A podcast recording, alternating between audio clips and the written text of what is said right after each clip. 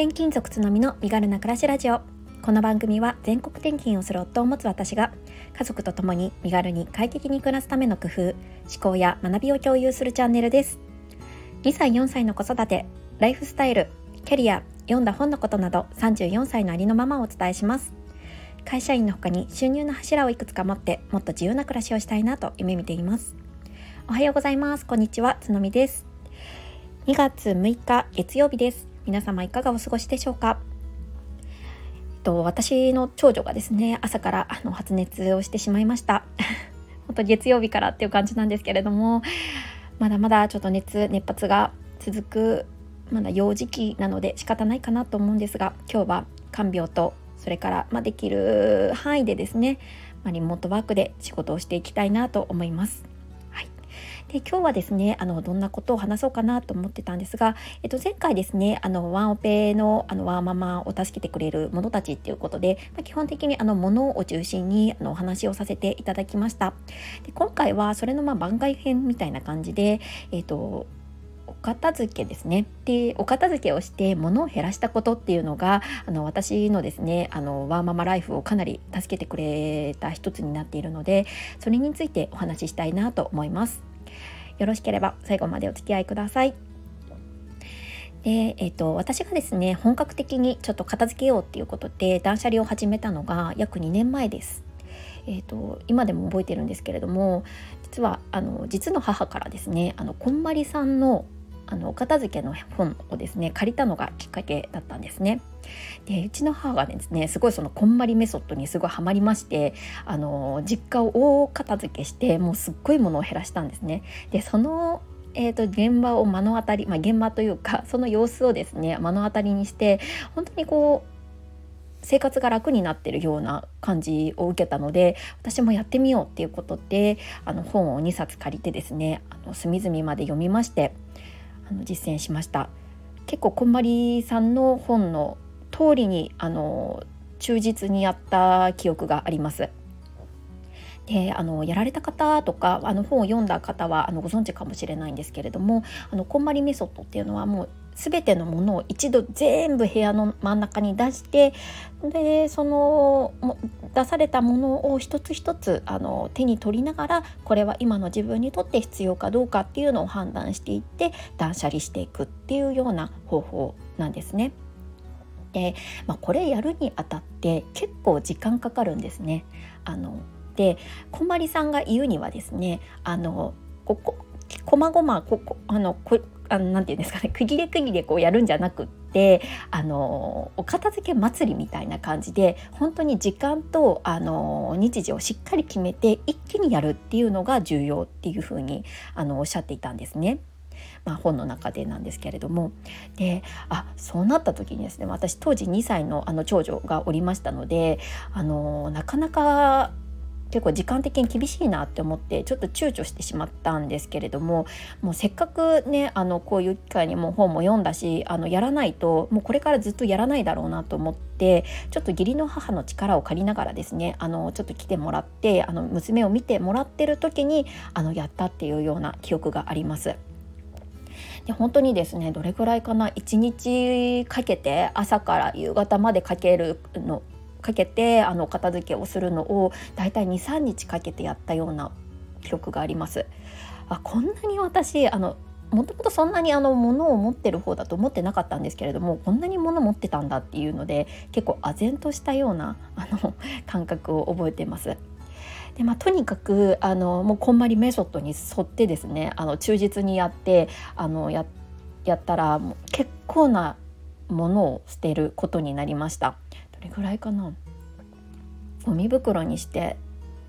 多分10大きいゴミ袋10袋以上ですかね。捨てたような記憶があります。はいまあ、あの物によってはメルカリとかでも売ったりはしたんですけれどもあの、まあ、ちょっとこのメルカリで売るかどうか問題っていうのもまたちょっと次回あの違う時にあの話したいなと思うんですが私の中で、まあ、2500円以上で売れないものは基本捨てるっていうようなルールを敷いてるのであのそこのルールから外れたものは基本的にあのさよならするっていうふうにしました。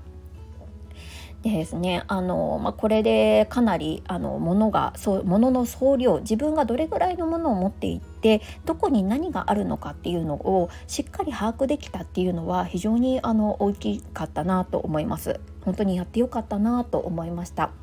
でそこからもう2年経つんですけれども、まあ、子供が1人増えたとはいえあまり、あのもの自体は増えてないかなというような印象です。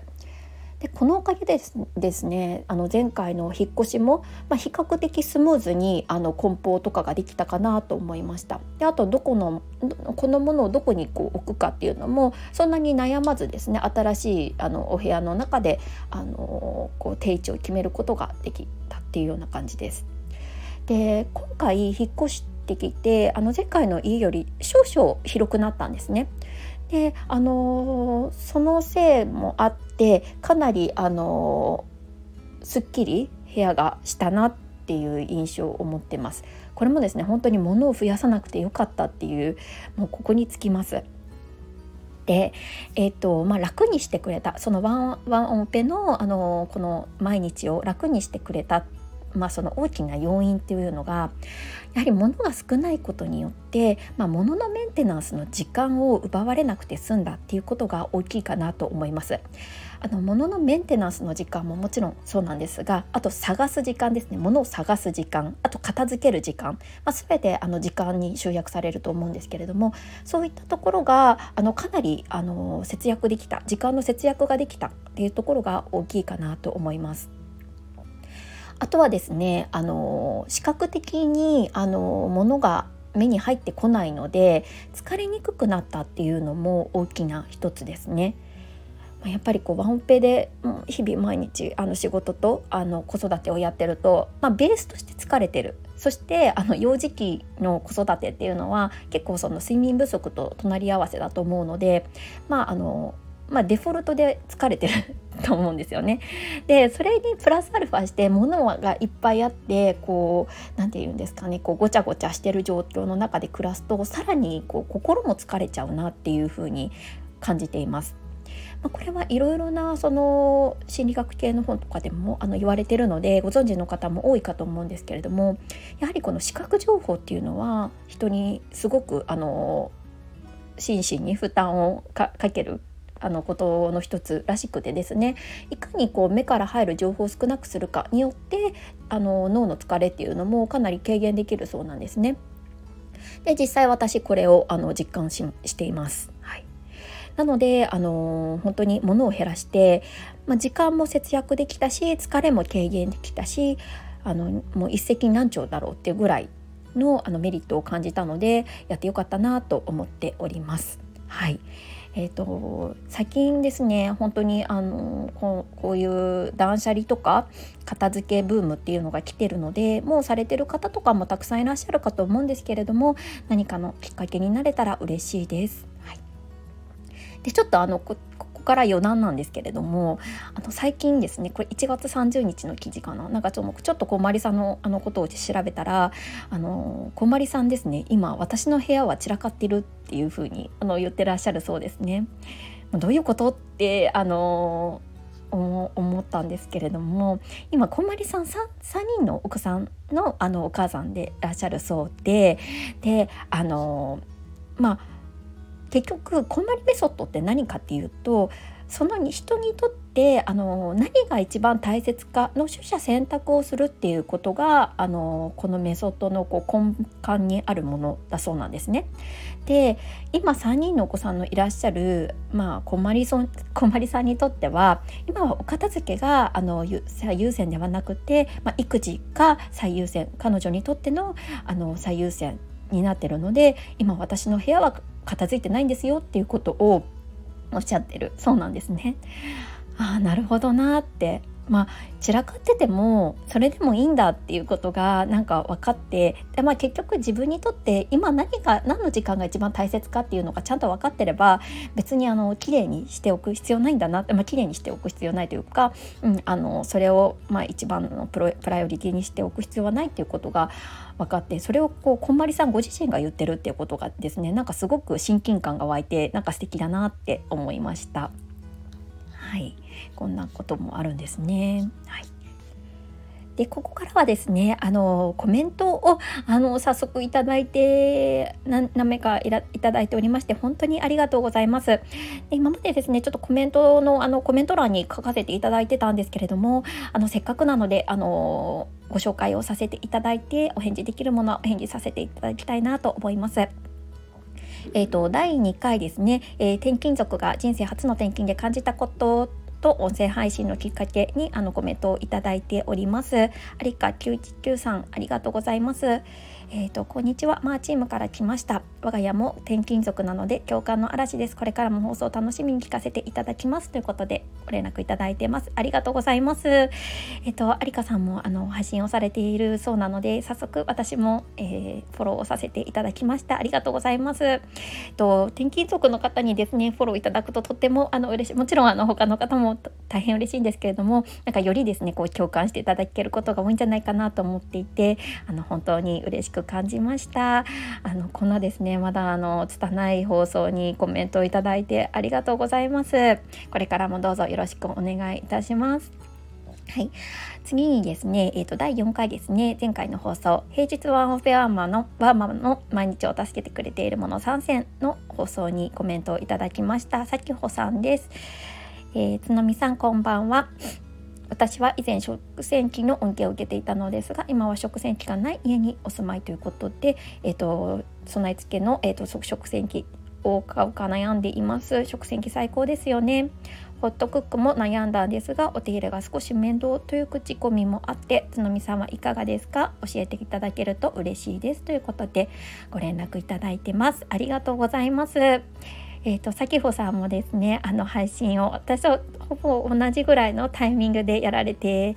らっしゃるようであの配信いつも聞かせていただいています。ありがとうございます。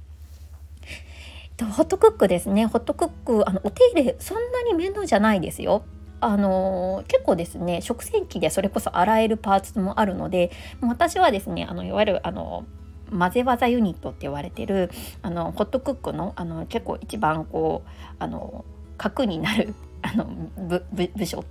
核になるあのなんていうんですかねパーツですねパーツこう取り外しができるんですけどそれも食洗機で洗えるのでもうそのままポイって食洗機に入れて洗ってもらってます。あと何ですかねあの本当はもっとしないといけないこともあるのかもしれないんですけど結構もうあのもう私本当適当なのであまり気にしてないですね。うん、基本的にあのあ洗える食洗機で洗えるパーツがほとんどなのでそれで洗ってしまってでたまにそのお手入れっていうコースがあるのでそれでちょっと匂い取りみたいなのをしてるぐらいですね。本当にあの楽ですしあの良いかなと思います。であの私ホットクック買う前にあの結構高額だったので一度レンタルしたんですね。でこれレンタルレンティオっていうサイトだったと思うんですけれどもこれすごいおすすめです。あのまあ、3ヶ月ぐらい借りてで本当にあの使うんだったら買えばいいしあの自分のライフスタイルに合わ合わないんだったら返せばいいしっていう感じで気軽に使えましたのでおすすめです。是非ちょっとお試ししてみてください。はいえーと、こんなところでしょうか、えっと、これからもですねちょっとあのもしコメントとかいただけたら放送の中でお返事をさせていただきたいなと思います。はいえーと、今日も寒い一日になりそうですが皆様風邪などひかれないようにあの元気にお過ごしください。それでは